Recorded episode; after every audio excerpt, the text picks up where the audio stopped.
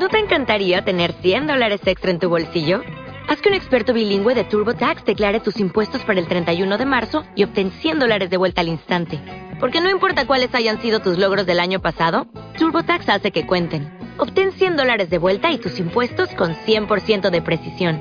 Solo con Intuit TurboTax. Debes declarar para el 31 de marzo. Crédito solo aplicable al costo de la presentación federal con TurboTax Full Service. Oferta sujeta a cambios o cancelación en cualquier momento. Primera parte. 1964. 1. Hola, Harry. Sus ojos enfermos evitaban la luz. Llevaba una chaqueta de pana encima de una camisa vaquera, unos pantalones claros de lona con amplios bolsillos en las rodillas y el trasero, las perneras demasiado largas y los dobladillos deshilachados. Tanto ese hombre como esa ropa habían conocido tiempos mejores. Harry siempre se había vestido bien, según decían. Incluso usaban la palabra elegante. Pero ahora el caballo y su propio corazón errante habían acabado con él. Cari. Su voz era un susurro enfisematoso. Aún así, el cigarrillo le colgaba en un extremo de la boca. Se balanceaba arriba y abajo cuando hablaba. Tengo el dinero, macho. El trato de siempre, ¿vale? Como tú dijiste. Una tos estruendosa salió de lo más profundo de su pecho. No te apresures, Harry. Tranquilo, lo que sobra es tiempo. Para el carro un poco, disfruta de la vida. Las luces del patio me iluminaban desde atrás y Harry entrecerró los ojos para ver mejor la sombra que se le acercaba. No es que le sirviera de mucho. Me podía confundir con el gobernador Earlon. Y además, primero quiero contarte un cuento. ¿Te gustan los cuentos, Harry? Detrás de nosotros, las torres petrolíferas extraían y descansaban, extraían y descansaban. Calle Magazine. Las diez y cuarto, sábado por la noche, hace más o menos un mes. Una chica de Mississippi, Harry. Y una juerga. ¿Y tú? ¿Te suena de algo todo esto? Sus ojos parpadearon en la oscuridad. Llevo mucho tiempo buscándote, Harry. Me ha costado mucho dar contigo. Un hombre como tú, con tus necesidades, no debería ser tan difícil de encontrar. Se sacó el cigarrillo de los labios y lo tiró. La colilla se quedó allí como un ojo medio ciego. Salí de la contraluz y, cuando me vio, se sobresaltó por primera vez, se sobresaltó de verdad. Los viejos miedos nunca mueren. Solo es un cuento, claro. Los cuentos nos ayudan a seguir viviendo. Los cuentos no hacen daño a nadie, ¿verdad, Harry? Entonces le dejé ver el cuchillo que empuñaba, un cuchillo de curtidor.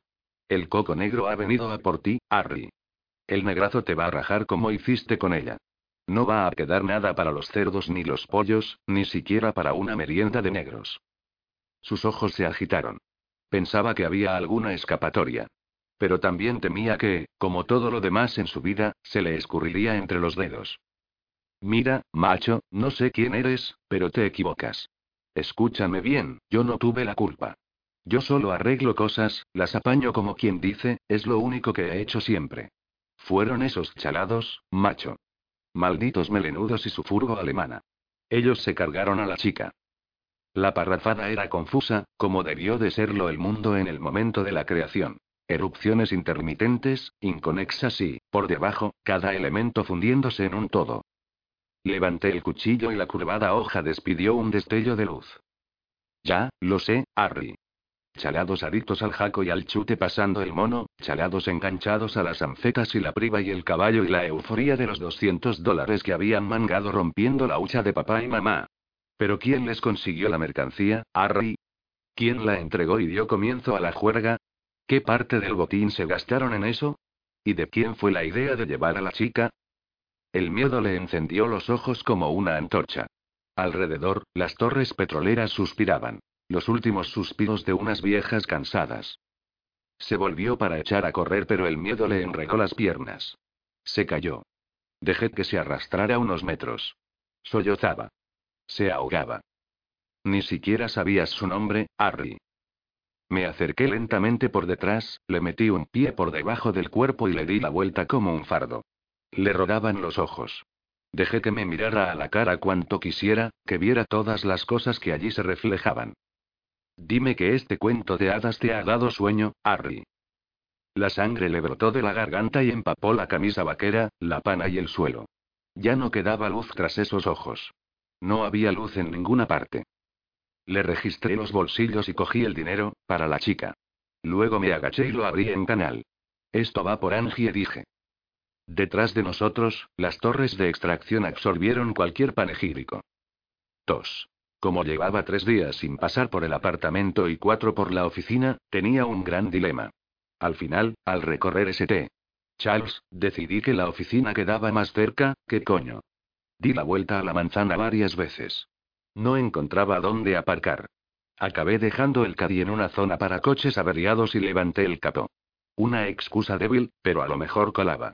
Ya había colado en otras ocasiones. La panadería no daba abasto, pero unos pisos más arriba no había un alma, como si todos se hubieran mudado. Era algo raro a las dos y cuarto de la tarde. Luego caí en la cuenta de que era el día del trabajo. Quizá tuviese que trabajar un poco para celebrarlo.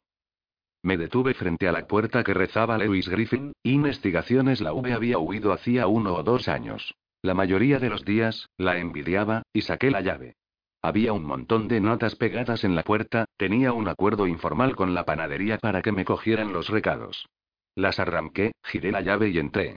El suelo estaba cubierto de sobres que habían colado por la ranura.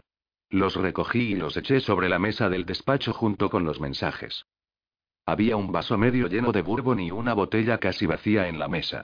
Una mosca flotaba en el vaso. Me paré a pensar, pesqué la mosca con un abrecartas, bebí y vacié la botella. Luego me senté a examinar el papelorio. La mayoría era solo eso. Circulares, avisos para la renovación de suscripciones, panfletos religiosos. Había tres cartas del banco advirtiéndome que tenía un descubierto y me rogaban que pasara lo antes posible a ver al señor Whitney. También había un telegrama. Lo sostuve en el aire y le di vueltas y más vueltas. Nunca me han gustado los imprevistos. Al final, lo abrí. Se veía el típico batiburrillo de números y letras que no significaban nada. Debajo, aparecía el mensaje. Padre gravemente enfermo, stop pide por ti, stop Baptist Memorial Memis, stop llámanos, stop besos madre. Me quedé mirando el papel amarillo allí sentado. Debieron de transcurrir diez minutos. El viejo y yo nunca habíamos congeniado, o al menos desde hacía tiempo, pero ahora pedía por mí. ¿No era solo algo que mamá se había sacado de la manga? Y, vamos a ver, ¿qué coño pasaba? No podía imaginar más que un tren o un obús derrumbando a Goliath.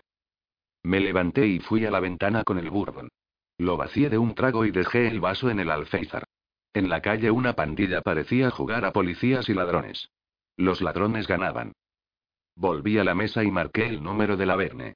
No esperaba encontrarla a aquella hora, pero se puso a la tercera llamada. Leu. Mira, tío, llevo toda la semana tratando de localizarte. Tu madre me llama dos o tres veces al día. He dejado recados por toda la ciudad. Ya, lo sé, corazón. Lo siento. Estuve fuera por trabajo.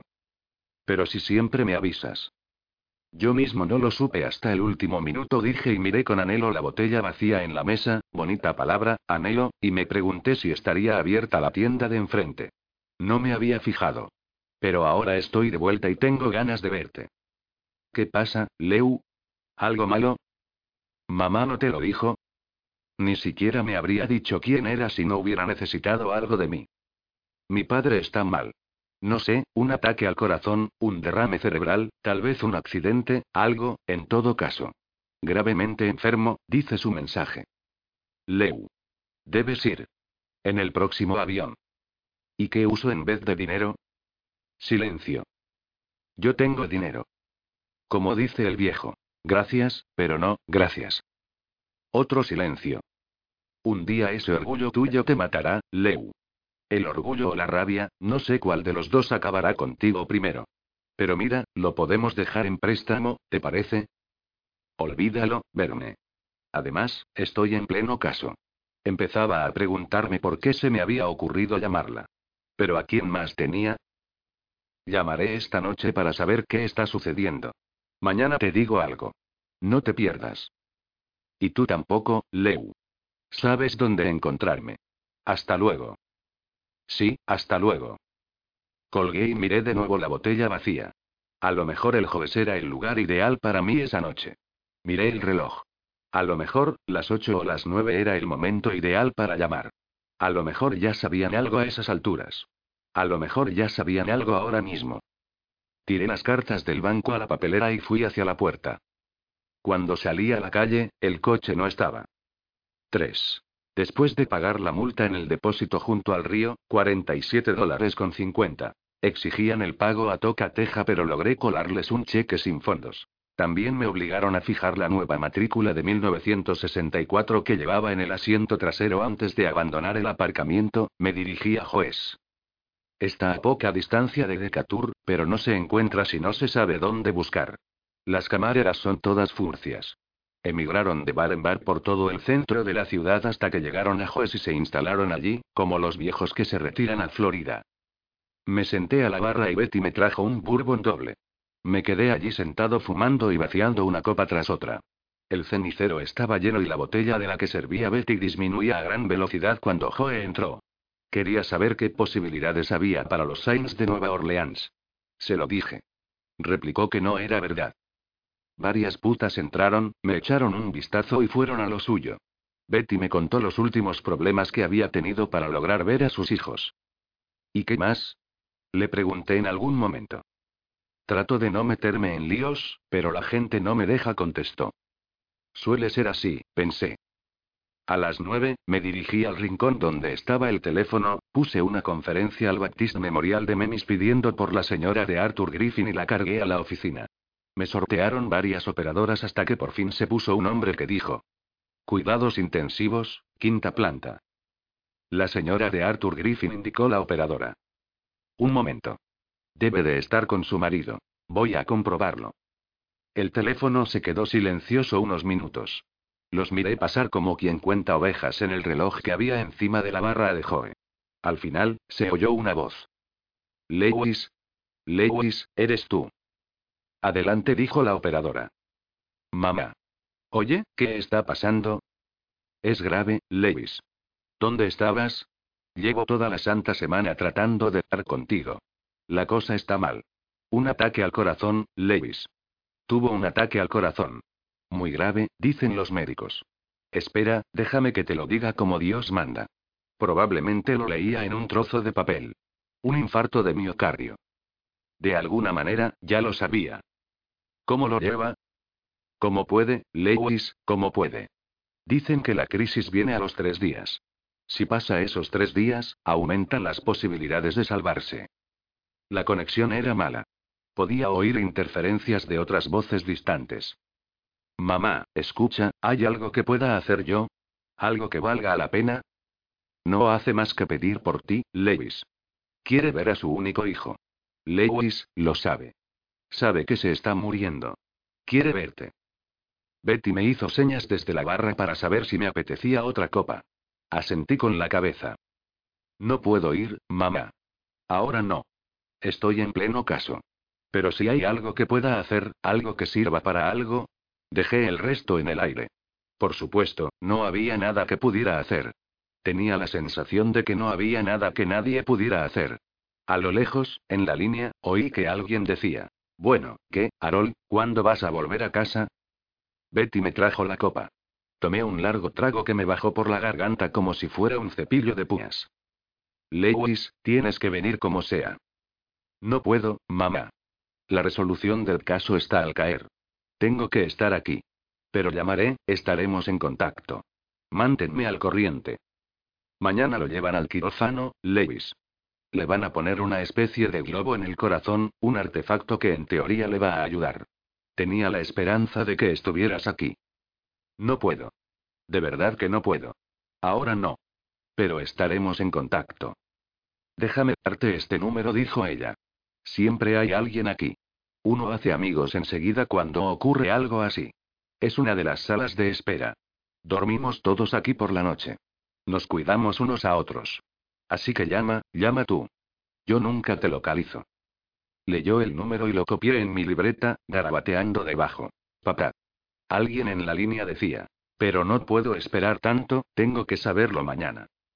Llamaré yo entonces, mamá me despedí y colgué.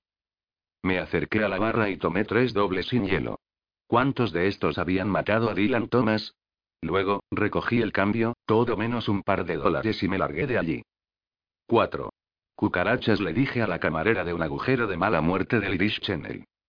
Llevaba el nombre cosido en el bolsillo de la camisa, Pat, pero quienquiera que lo había bordado, en cursiva, había trazado una línea gruesa desde la panza de la P hasta la D de tal modo que se leía más bien Rat.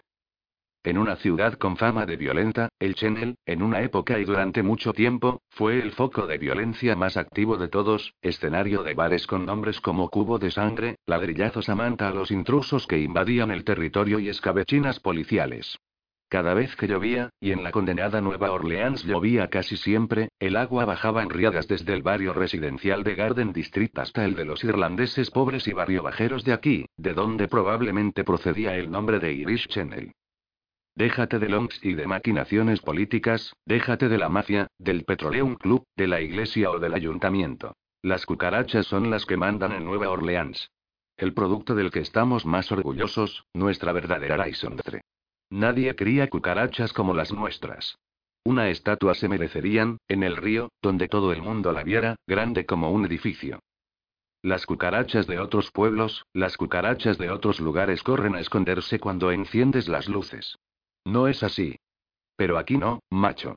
Las cucarachas de Nueva Orleans son más bien propensas a hincar una rodilla en el suelo y soltar uno o dos estribillos de suane. Los auténticos negros, las cucarachas, tal vez la única cepa pura superviviente. Ya sabes lo que ocurrió en todas aquellas leñeras. Y las condenadas han estado por aquí desde la eternidad.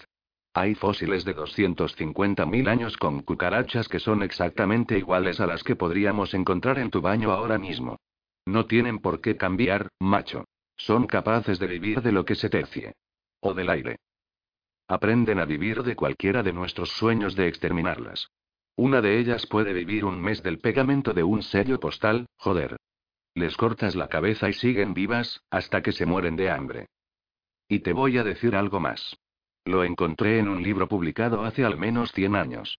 La artimaña era como el raid de aquellos tiempos, lo que hacía todo el mundo. Tenías que escribir una carta a las cucarachas, decía el libro, donde les ponías algo así como, eh, cucarachas, lleváis demasiado tiempo conmigo, majas, ya es hora de que vayáis a estorbar a los vecinos, ¿vale? Luego, metías la carta donde pululaban las cabronas. Pero primero había que doblar la carta y sellarla y todas esas cosas sin sentido, dice el escritor.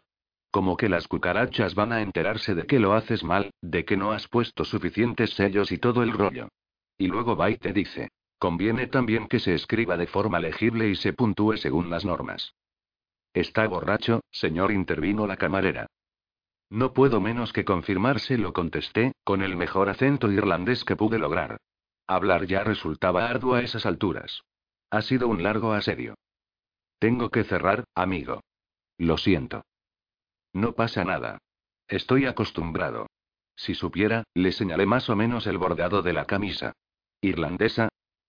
No, ni ganas. Me dieron el nombre de mi madre. Patricia. Pat.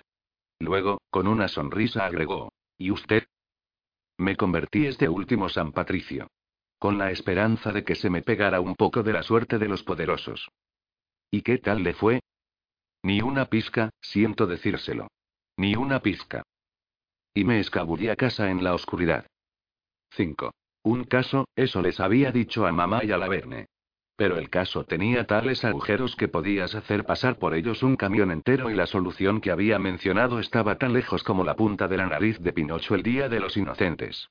Pensé en los chavales que jugaban a policías y ladrones delante de la oficina.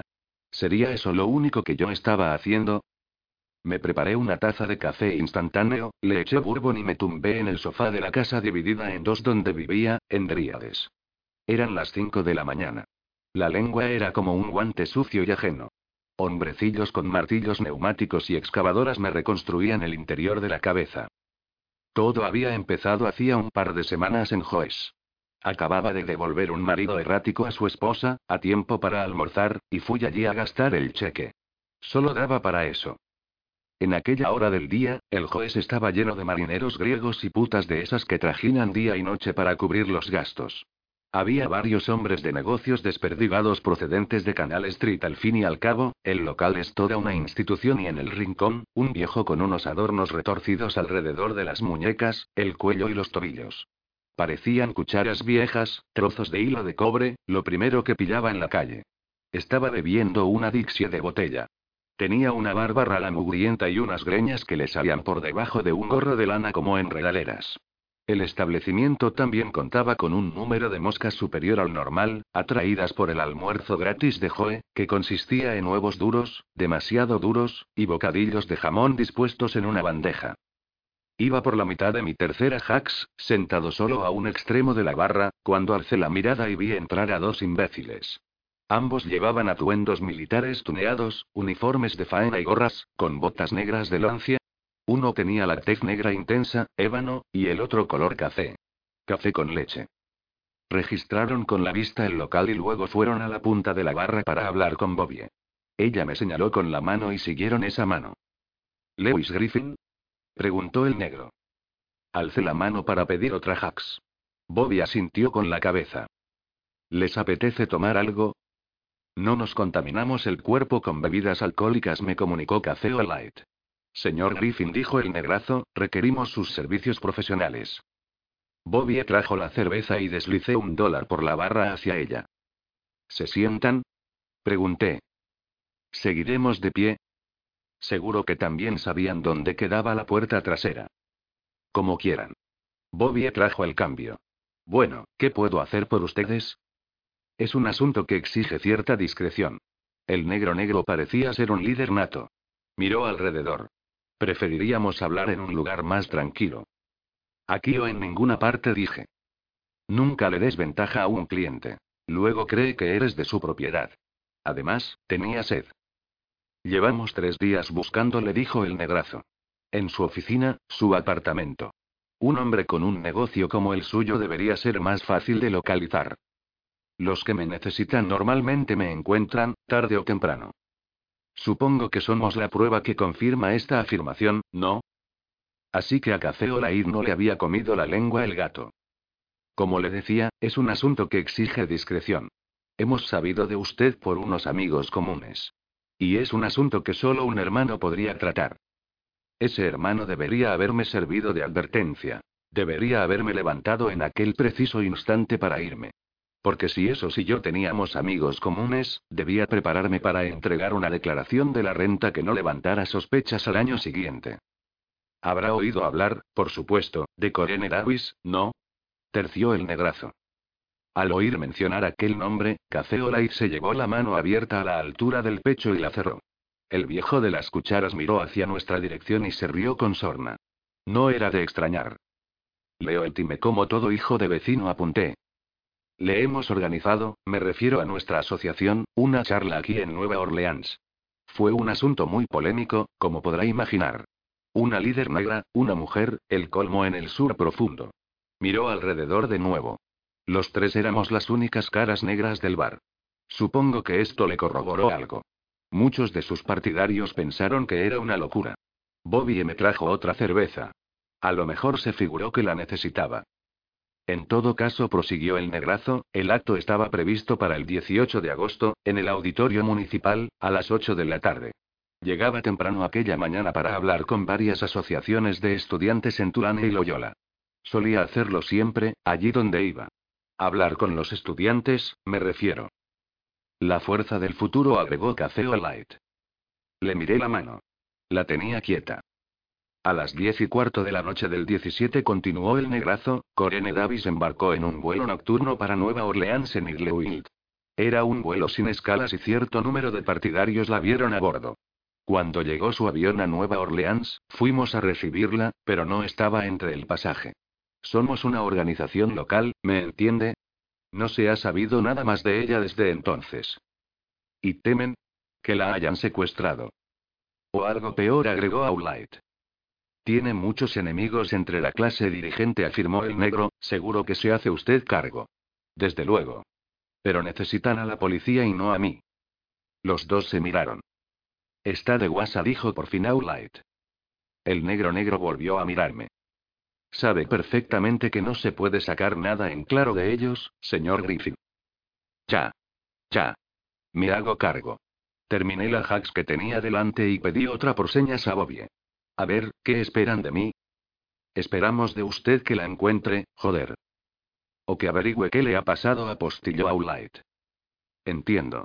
¿Ha habido una nota de rescate o algo por el estilo? Nada, tío, no ha habido nada. Y mucho. ¿Y no lo han comunicado a la prensa ni a la policía? ¿Cómo la disculparon cuando no se presentó a la charla? La excusamos, amigo, la excusamos. Sospeché que no le caía del todo bien al negro. Nadie sabe nada de esto salvo nuestra gente en Nueva York y nosotros. Y ahora usted. A lo mejor no quiere que la encuentren. ¿Lo han tenido en cuenta? Corene. Era abnegada, Griffin. Recta. Me encogí de hombros. Era solo una idea. Vale, le echaré un vistazo. Necesitaré que me den datos. Saqué mi libreta y tomé nota del número de vuelo, la hora de salida y la de llegada. ¿Estuvo alguna vez en Nueva Orleans? El negrazo sacudió la cabeza. ¿Por qué quieres saberlo? Las personas tienden a repetirse. Se alojan donde se alojaron antes, comen la misma comida. Pero sobre todo estoy tratando de hacerme alguna idea del asunto. Sus costumbres, sus aficiones, las cosas que le gustaban. El trabajo era su vida. Ni más ni menos combinó Light. Los hombres de negocios habían ido saliendo por la puerta, junto con varios marineros y algunas de las putas. Un chulo de traje amarillo y dos tipos con pinta de pertenecer a la brigada antinarcóticos habían ocupado su lugar. El viejo de las cucharas y los chismes se había quedado dormido con la cabeza hacia atrás, apoyada contra la pared. Las moscas revoloteaban sobre su boca abierta. Les llamaré, concluí. ¿Cómo puedo localizarles? El negro miró a Aulait y luego a mí. Acto seguido recitó de un tirón una dirección y un número de teléfono. Aunque no estoy nunca. Deje el recado. Los copié en la libreta tras escribir en la parte superior de la página. Corene Davis. ¿Es todo lo que necesita? preguntó el negrazo. Cobro 50 al día más los gastos, sin rendir cuentas. Dos días de anticipo. ¿Alguna objeción? Ninguna. Me entregó un billete de 100 dólares que parecía haber estado doblado y embutido en el bolsillo del reloj, y sometido posteriormente a varios lavados. Se dirigieron a la puerta y que me aspen si no se volvieron a la vez en el último momento y, llevándose la mano a la altura del pecho, la cerraron formando un puño. Parecía una coreografía. Luego salieron. No me explico cómo habían conseguido seguir vivos tanto tiempo. En las calles, si los polis no acaban con uno, lo hacen los matones. Pero, fuera como fuese, tenía un caso. El poder para el pueblo. 6. L. O primero que hice al volver a la oficina, donde encontré la acumulación acostumbrada de correo y mensajes, fue coger un número del time y recortar una fotografía reciente de Corene Davis. Luego puse una conferencia con United Dale de Wild y cuando por fin logré la conexión, me informaron de que, en efecto, la señorita Corene Davis tenía una reserva de clase turista en el vuelo 417 a Nueva Orleans. Había embarcado con el tiempo justo antes del despegue, a 115 A. El hombre con quien hablé la recordaba por lo famosa que era. Trabajaba en facturación de equipajes aquel día. Llevaba dos maletas. Me dio el nombre del comandante y de las azafatas del vuelo. Le di las gracias y colgué. Me quedé allí sentado un rato mientras contemplaba cómo todo mi alrededor se impregnaba de crepúsculo. El cielo estaba teñido de rojo y todo olía a magnolias y a río. Al final, llamé a la comisaría y pedí por el sargento Walsh. Tras una larga espera, se puso. Don. Soy Leo, dije. Quería preguntarte algo, ¿te suena Corene Davis? Esa perra. Hubo un largo silencio. Fíjate, tenía a la mitad del cuerpo movilizado por razones de seguridad, ni que hubiera sido el mismísimo presidente quien venía a la ciudad. ¿Y qué pasa? La muy puta no aparece. Walsh se apartó un momento del teléfono, habló con alguien y luego volvió. ¿Por qué? No estaba seguro de hasta dónde podía contarle. La cautela nos había mantenido vivos y más o menos intactos durante mucho tiempo cuando ninguna otra opción lo hubiese hecho. Tenía mucho interés en oír su charla, dije al cabo de un momento. Me pregunto qué pasó. Magnífico. Tengo 14 homicidios sin resolver, disturbios raciales en ciernes ni más ni menos que en Gentilly, el comisario y un amplio surtido de concejales pisándome los talones como un enjambre de abejas, abejas enormes, peludas y rabiosas, y tú me llamas para hablar de una negra de mierda, que encima es una perra, una yankee y una agitadora. En este caso, será mejor que vuelvas al trabajo, le dije, pero sabes, Don, en los tiempos que corren esta forma de hablar es un poquito, de modé, no sé si me entiendes. Un silencio. Entendido, Leu. No es una perra, ¿vale? Sabía que me entenderías. Lo siento. Tengo un mal día. Bueno, ¿qué necesitas? Solo saber lo que ocurrió. Joder, y yo qué sé, ese es el asunto. Se puso mala en Nueva York o algo así, tenemos entendido. A lo mejor cambió de idea. El caso es que no llegó aquí. Mis hombres esperaron al vuelo siguiente, casi dos horas. Al ver que tampoco venía, lo dejaron correr y se fueron a casa. Tal como se estaban poniendo las cosas, me entraron ganas de hacer lo mismo también. ¿Algo más? Estaba diciendo Don. Una cosa, rápidamente. Una asociación en Chartres llamada La Mano Negra. Puedes enterarte. No hace falta. En parte panteras negras, en parte política populista. Hay dinero procedente de quién sabe dónde y también influencias. En todas partes. Lo dirige un tipo llamado Will Sanson que ahora se hace llamar Abdullah. Leu, no estarás liado con esa gente, ¿verdad? Solo es curiosidad. Conocía un par de ellos. Bueno. ¿Eso te vale entonces? Sí, me vale. No olvides que me debes una cena y una copa. Si logro salir alguna vez de este manicomio el tiempo suficiente. No lo he olvidado, Tom. Llámame. Y, oye, gracias, ¿eh? La noche acababa de tomar el relevo y las luces se iban encendiendo de manzana en manzana mientras la máscara oscura de la ciudad se acomodaba en su sitio. En las horas siguientes, aquellas calles cambiarían por completo. Son peces gordos, había dicho Don. Con la mano metida en todas partes. Demasiado gordos para mí. ¿En qué berenjenal me había metido? 7. H. Habían pasado dos semanas y por fin tenía cierta idea del berenjenal en que me había metido, pero no estaba más cerca de encontrar a Corene Davis. Y tal vez ya no podría avanzar más. Me levanté, me serví los restos del café y encendí un cigarrillo. Tenía la sensación de que Corene Davis había llegado a Nueva Orleans. Una corazonada.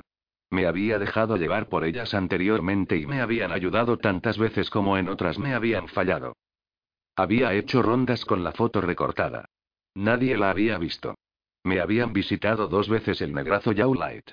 Tampoco la habían visto. ¿Qué coño? Tal vez estaba realmente enferma en Nueva York. O quizás secuestrada. O muerta en un almacén perdido. Lo máximo que realmente había logrado era saber alguna cosa de Corene Davis. Es curioso lo poco que queda de nuestras vidas cuando se resumen, cuando han empezado a convertirse en historia. Un puñado de hechos, movimientos, conflictos. Es todo lo que ve el observador. Un cascarón deshabitado. Había nacido en Chicago en 1936. Su padre pillaba los trabajos que podía, no gran cosa, siempre duros y mal pagados, su madre era comadrona y posteriormente enfermera auxiliar. Corene fue a la Universidad de Chicago con una beca, se convirtió en una especie de líder del movimiento estudiantil de protesta y luego se trasladó a Columbia para un posgrado, donde continuó sus actividades de protesta, que simultaneaba con su participación activa en la asociación estudiantil, algo poco frecuente en estudiantes de doctorado.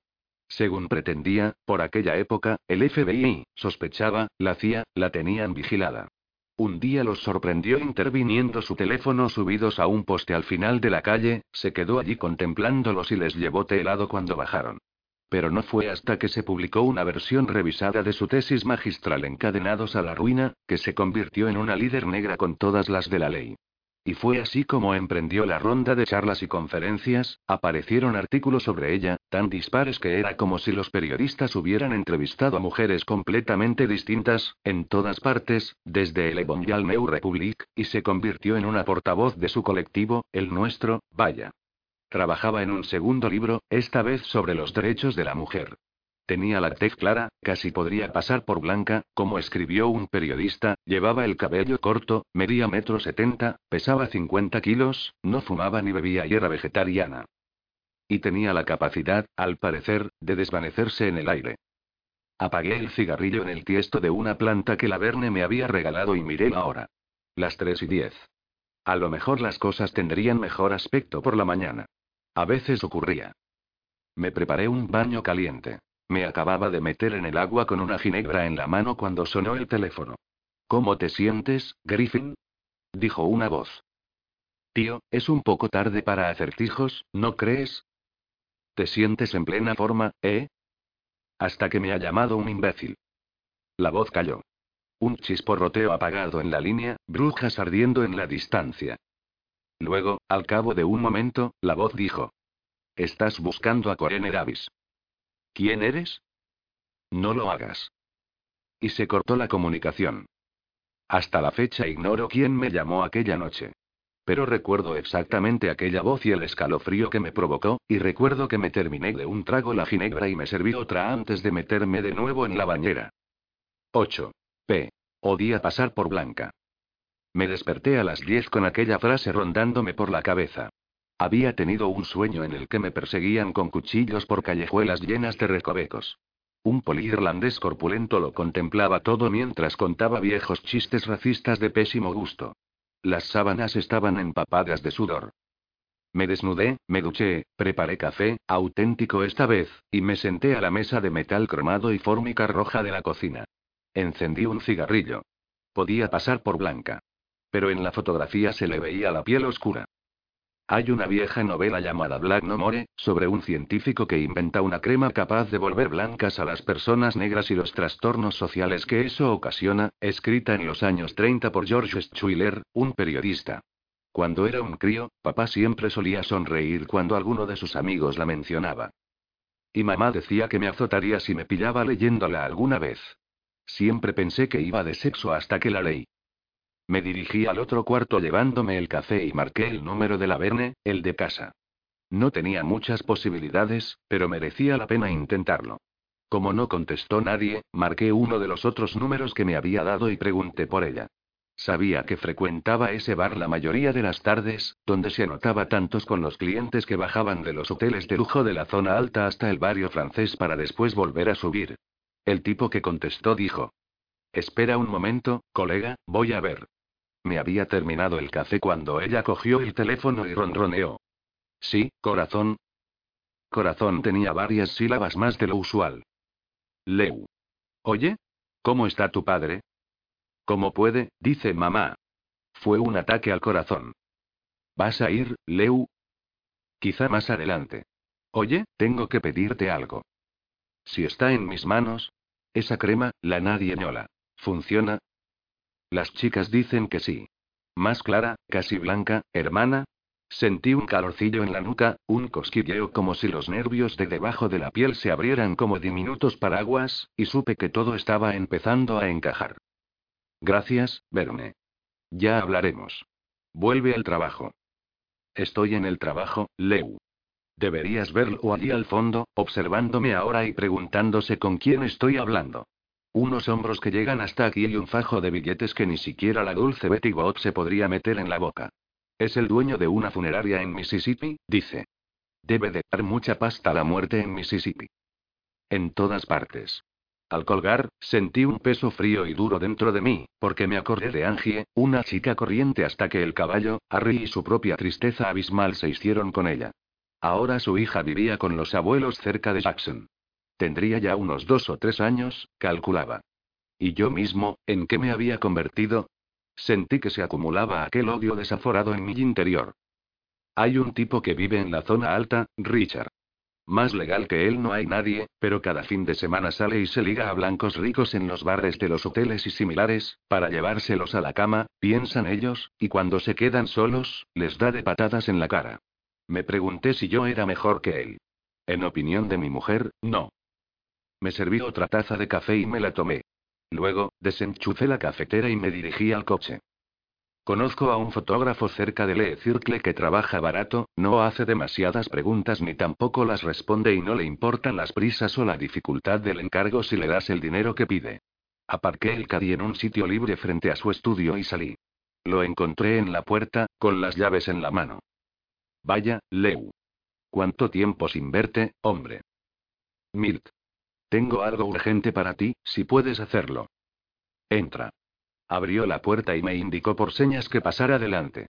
Puedo hacer lo que sea. El mago del flash, me llaman en los círculos elegantes. Ah, ¿sí?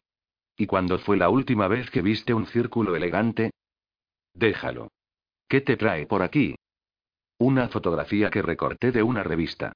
Quiero que la cojas, le aclares la piel y le cambies el pelo. Es una chica negra. Cuando termines con ella, quiero que sea blanca. ¿Puedes, mago? Veámosla. La cogió y la acercó a la luz. Bueno, por lo menos está sobre papel estucado. ¿Para cuándo la quieres? Para dentro de una hora. Una hora, dice. De acuerdo. ¿Quieres esperar o vas a volver? Volveré. Saqué el caddy del aparcamiento y me dirigí al Morning Cali. Me tomé tres tazas de achicoria y tres buñuelos. Un hombre sentado frente a mí estaba leyendo el Times Picayune y vi el titular en una página interior mientras lo doblaba. Corene Davis. ¿Dónde está? O sea que por fin era noticia. A la hora regresé al estudio de Milt. Me tendió una foto de 15 por 20 centímetros. Se nota mucho el grano, pero hice cuanto pude, dijo. Miré la fotografía. Bingo. La hermana de Barbie. Puedes cargarlo en mi cuenta, Milt. La cuenta está muy poco cargada, Leu. Saqué un billete de 50 y se lo alargué. ¿Esto lo cubre? Y parte de la cuenta, también. Gracias, Milt.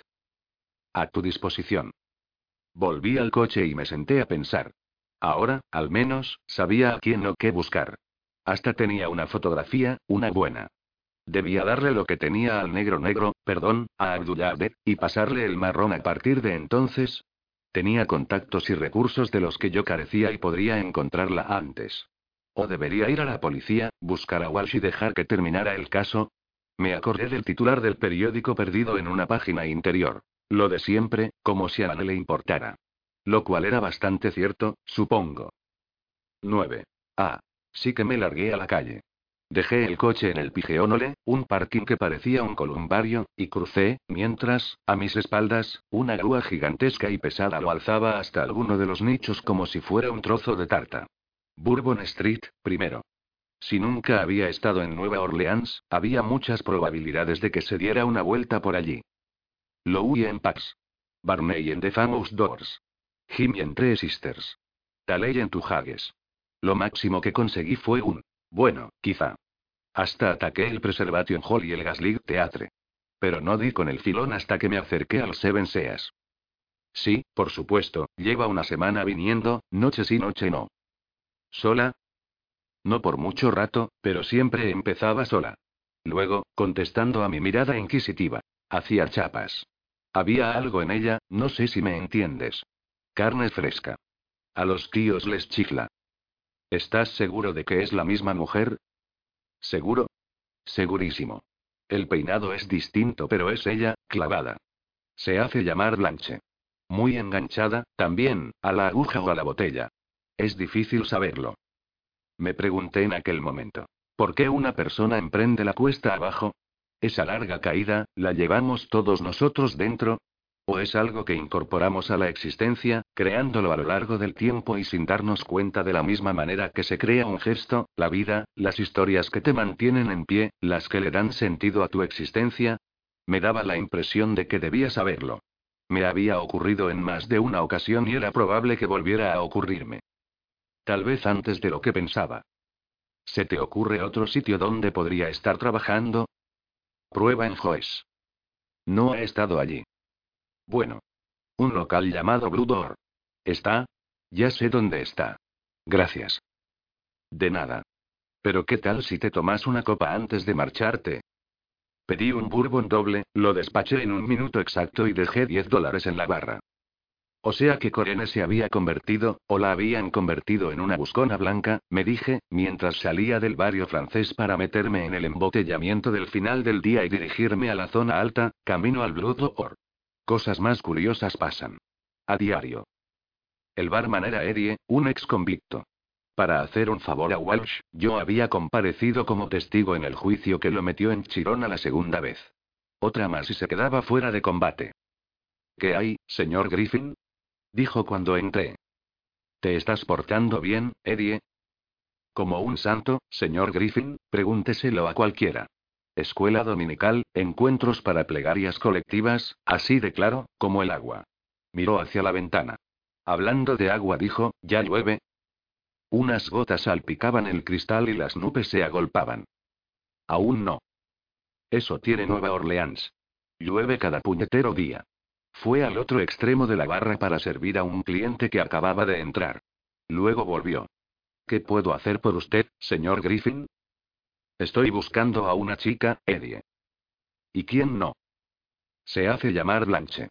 Una buscona. ¿La has visto por aquí? Blanche. Um, déjeme pensar. Metro setenta más o menos y está buenísima. Asentí. Será la chica de Long John. He encontrado clientes aquí un par de veces.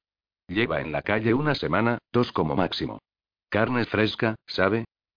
De modo que ahora estaba buscando a dos personas. ¿Cómo es ese Long John? Mala pinta. Chico malo de verdad. Metro 95, unos 110 kilos. Siempre lleva un traje amarillo. Nunca sintético, siempre de algodón. Dice que el algodón es el patrimonio del negro americano. Muy enganchado. ¿Y dónde podría encontrarle, si lo buscara? En el café du Monde en Joes, lo más probable. Gracias, Eddie. No metas la nariz donde no debes. Acabo de limpiármela, ¿no? Fresca como una rosa. Salí preguntándome qué tenía Eddie debajo de la barra para los clientes especiales. 10. C. Como no quería pelearme con el tráfico, tomé un taxi para volver al centro y ordené al conductor que me dejara en Canal Street. Un tropel de curiosos se agolpaba en la acera frente al escaparate de Wetlands, duplicado por su reflejo en el cristal, entre pianos negros y trompas de cobre brillante. Al acercarme, me rodeó un galimatías de comentarios, preguntas e invectivas. Ni me enteré de lo que pasaba. Lo vi, lo vi todo. Un mal rollo entre ellos, tuvo que ser. Así por las buenas y se acabó. ¿Alguien ha llamado a la policía ya? Había un hombre tumbado en la acera en una piscina brillante de sangre y orina. En el pecho, donde había impactado la bala, la herida succionaba. Cada vez que trataba de respirar, la tela alrededor, propulsada por la sangre, se agitaba. Luego se le fue la luz de los ojos y la camisa se quedó quieta. Había terminado con todo. Otro hombre, más o menos de la misma edad, estaba de pie sobre él, con la pistola colgando de su brazo claudicado y decía una y otra vez para sí mismo algo así como, Traté de advertirle, traté de advertirle. Como si hubiera estado, pensé, al dirigirme al barrio francés, sin palabras y mudo durante años, y hubiera encontrado por fin una manera de hablar, de decir las cosas que quería. Años después, cuando me encontraba en Beaucou Books leyendo un poema en una de las revistas que hojeaba allí de vez en cuando, esa escena, que en todos aquellos años no había rememorado, me volvió con toda su fuerza. Una vez más, vi la tela de la camisa agitándose, el reflejo del gentío en los escaparates, la paz que despedían los ojos de aquellos dos hombres, debes aprender a descifrar las señales de tu angustia, decía el poema. 11. Ah. El adentrarme de nuevo en el barrio francés, la lluvia era inminente. Apresurando el paso, recorrí Chartres y crucé la Jackson Square, donde flotaba por todas partes el olor de la fábrica de cerveza, hasta el Café du Monde. Estaba sentado fuera, con uno de sus trajes amarillos, con al menos media docena de tazas vacías de café en la mesa. Tenía las pupilas tan grandes como platillos. Noté en mis tripas que el odio se acumulaba y se hinchaba como la lluvia. Long John dije, Longone, like a Turkey Trout de Horn 1, como dice, si bien recuerdo, el blues. Leo Griffin. ¿Dónde está Blanche? Me miró con sus enormes ojos. Ahora dije. ¿Qué, te van las blancas, macho? respondió. Solo Blanche. La conocía. Parecía estar mirando algo muy lejano, muy íntimo. Ha cambiado desde entonces, acabó diciendo.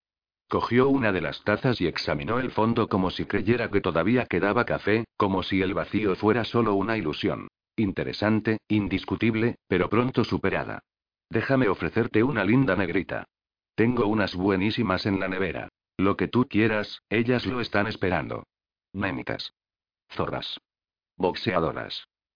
Meneé la cabeza. Blanche o nada. Entonces nada dijo al cabo de un minuto. Se rió y, alzando la voz como para pedir algo, dijo. Nada para nadie. Hay muchos buscando eso, ¿sabes? Mires donde mires. Nada. Muy bien. Quizá mi nombre te diga algo, Honey, por muy ido que estés. Y esa cara guapa que tienes, tan guapa como la de cualquiera de tus chicas, ¿recuerdas? Piensa en los retoques, Honji. ¿En qué pinta tendrías mañana con una cara nueva, Nest Cepas? Me miró como había hecho con la taza vacía de café. Claro, conozco el nombre, Griffin. He oído hablar de ti. Pero el caso es que la chica ya no trabaja para mí. Me importa un nuevo para quien trabaje. Al igual que me importa un nuevo tu cara bonita. Ya. Dejó caer la cabeza. De repente estaba cansado. Ya, te entiendo. La cuestión es que no sé dónde está. Ni puta idea. Algo titiló en sus ojos apagados. A lo mejor sigue en el hospital. ¿Qué hospital? ¿Qué pasó? Desvió la mirada hacia el río. En el malecón, un viejo y un chico tocaban muy mal la trompeta y bailaban claqué con una pasable sincronización. Cogí una de las tazas y la rompí contra la mesa. Procedí a aplastar los trozos y de la mano me brotó sangre que se extendió hasta el borde metálico de la mesa, junto a su brazo. Levantó la manga, intacta. Me preparo para tu limpieza de cutis, dije. No tardaré ni un minuto. Vale, macho, vale. Ya lo capto. Sacó un puñado de servilletas del servilletero y las tiró sobre la sangre, sacó otras y me las entregó, sin dejar de mirar hacia el río. El sábado por la noche estábamos juntos y se me puso como una moto, macho. Loca, ¿sabes lo que te digo? No puedo tener a una loca trabajando para mí. Así que la llevé a urgencias y allí la dejé. ¿Qué iba a hacer si no? Sabía que allí sabrían qué hacer por ella. ¿Qué hospital? Dije. ¿Qué hospital era? Se lo pensó. Vamos a ver. El Baptist. Sí, eso, el Baptist. Porque me paré en el Caibe de la misma calle para comprar una botella cuando me fui. ¿Y eso fue el sábado por la noche? El sábado por la noche. De verdad que se me puso como una loca, macho. Me miró de nuevo. Cogió una de las tazas y la inclinó como para beber. Se secó la boca con el dorso de la mano. A ver, ¿qué clase de chica has dicho que querías? Quería matarlo. Matar a alguien. Pero me levanté y me alejé. Encontré una cabina a unos pasos, inserté una moneda y, tras llamar al Baptist Memorial, pedí por ingresos. Estoy tratando de encontrar a mi hermana, dije cuando se pusieron. Se escapó de casa, mamá se muere de angustia y ni siquiera sabemos cómo se hacía llamar aparte de Blanche. Me he enterado de que es posible que se hiriera el sábado por la noche y la llevarán ahí. Un momento, señor, lo comprobaré. Silencio durante dos o tres minutos. Caballero, nuestros registros indican que una tal Blanche Davis ingresó el sábado por la noche. De raza negra, alrededor de los 30. ¿Podría ser su hermana? Casi con certeza. ¿Podría decirme en qué habitación está? Espere un momento. Un rato más breve esta vez. Caballero, nuestros registros indican que la señorita Davis ya no es paciente de este hospital. ¿Puede decirme dónde está? Es su hermana, dijo. Sí. Bueno, pues entonces supongo que puedo decírselo sin reparos. La señorita Davis fue transferida de nuestro pabellón psiquiátrico al Hospital Estatal de Mandeville el lunes. 12. C. Cuando cruzaba el lago Pontchartrain, a medio camino, estuve a punto de dar media vuelta y regresar. Llovía a cántaros. Suspendido en el puente, sin ver ninguna de las dos orillas, me pregunté, ¿de veras quería enterarme? Aquellos 40 kilómetros fueron el trayecto más largo de mi vida. Atravesé las puertas del centro y seguí los letreros que decían ingresos. Aparqué frente a un edificio de hormigón pintado de verde, me bajé del coche y entré. Tras exponer el motivo de mi visita, me dijeron que el doctor Ball me atendería en breve. La sala de espera estaba llena de lo que, supuse, eran pacientes. Tal vez me tomaran también por uno. Un psiquiatra al que había ido una vez, en la época en que lo estaba intentando todo para impedir que se desmoronaran mi matrimonio y mi vida, me aseguró que necesitaba estar aquí. En breve resultó ser una hora y pico. El tiempo se mueve un poco más lento aquí, supongo. Cuando por fin me condujeron a su despacho, el doctor Ball dijo. Señor Griffin, siento haberle hecho esperar tanto rato, pero como puede ver, andamos muy atareados. Un acento del Alto Mississippi, con las aristas limadas por la universidad y la ambición. Se arrellanó en la butaca. Bueno, ¿qué puedo hacer por usted? Tiene a una paciente que se hace llamar Blanche Davis, dije. Tendría que comprobarlo para estar seguro. ¿Le importaría hacerlo, por favor? Cogió el teléfono, marcó tres dígitos, pronunció su nombre y escuchó. Es correcto, señor Griffin dijo, sosteniendo el teléfono con el hombro. Está en el pabellón E. ¿Me podría usted decir qué le sucede? Es usted pariente, tengo entendido. Su hermano. Bueno. Pues, en cuanto a lo que le sucede, ojalá lo supiéramos. Raras veces lo sabemos, en realidad. Puedo decirle que ha estado bebiendo mucho. Muestra señales recientes de pinchazos en los antebrazos y detrás de las rodillas. Pero me temo que está demasiado encerrada en sí misma para darnos mucha información útil. A lo mejor podría ayudar el hecho de que esté usted aquí. Cogió un bolígrafo y golpeó suavemente la mesa. Tememos, señor Griffin, que sea esquizofrénica. Entiendo. No entendía nada. ¿Le gustaría verla? preguntó el doctor Ball al cabo de un momento. Es posible. Desde luego que sí. A lo mejor hasta le va bien a ella. A todos nosotros. Lo último que queremos es que los pacientes olviden que tienen una familia. Voy a pedir un transporte para que lo lleve al pabellón. Esperé fuera y el vehículo apareció a los diez minutos. Era un furgón revestido de paneles viejos, verde como el edificio. El conductor era un joven risueño de pelo largo. Debió pensar que yo era un paciente. Pabellón E. Pabellón E. Esa fue toda nuestra conversación. Zigzagueó entre los jardines y aparcó frente a otro edificio verde con ventanales y veredas cubiertas que partían en todas direcciones. Aquí es, dijo el conductor. Bajé y atravesé la puerta más cercana. Varios vestíbulos se abrían a una sala a mi izquierda donde cierto número de personas leían revistas o miraban la tele. Entré y me dirigí hacia lo que parecía un mostrador, o eso una cabina de peaje. La señora Smith, enfermera, se levantó y salió de él. Debe de ser el señor Griffin, dijo. El doctor Ball me llamó para anunciarme su visita. Voy a llevarle donde está ella. Pasamos por una puerta y entramos en un dormitorio con unas 20 camas. Luego por otra puerta cada una de ellas estaba cerrada con llave para entrar a un largo vestíbulo con puertas de ventanillas a cada lado. En la mitad del corredor, la enfermera se detuvo y metió una llave en una cerradura. Aquí es, dijo. Trate de no mostrarse demasiado conmovido. Cuesta muchísimo, lo sé. Siempre cuesta la primera vez. Abrió la puerta. En una cama, dentro de una habitación, una mujer tumbada miraba el techo, con los ojos muy abiertos por el miedo. Gritaba intermitentemente un grito silencioso y luchaba contra las correas que la retenían. Sus dedos descarnados se agitaban en el aire sin parar, como las patas de un insecto boca arriba. Había encontrado a Corene Davis. 13. A. De cruzar el puente de vuelta, la mente se me arremolinaba como las nubes que seguían soltando una lluvia torrencial. Tenía la sensación de que fluían de mí años de odio, miedo y rabia como una especie de lluvia y sabía que eso lo había producido Corene, verla allí en aquel lugar de reclusión. A ver, ¿qué podía hacer por ella?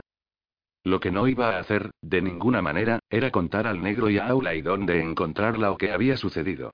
A lo mejor trataría de localizar a sus íntimos en Nueva York y hablaría con ellos, confidencialmente. Corene necesitaba amigos, no discípulos. La fama, las presiones, la carencia de un tiempo para la intimidad y de una vida privada, ¿qué lo había provocado? ¿O lo llevaría dentro desde el principio, al acecho, esperando? Supongo que nadie lo sabía. A lo mejor nadie lo sabría nunca. Sin darme cuenta, me embarqué en la reconstrucción de lo que había sucedido entre Nueva York y Nueva Orleans, una historia, el plan, la ejecución. La posibilidad de que subiera al avión sabiendo lo que iba a hacer, con su futuro en una maleta a sus pies.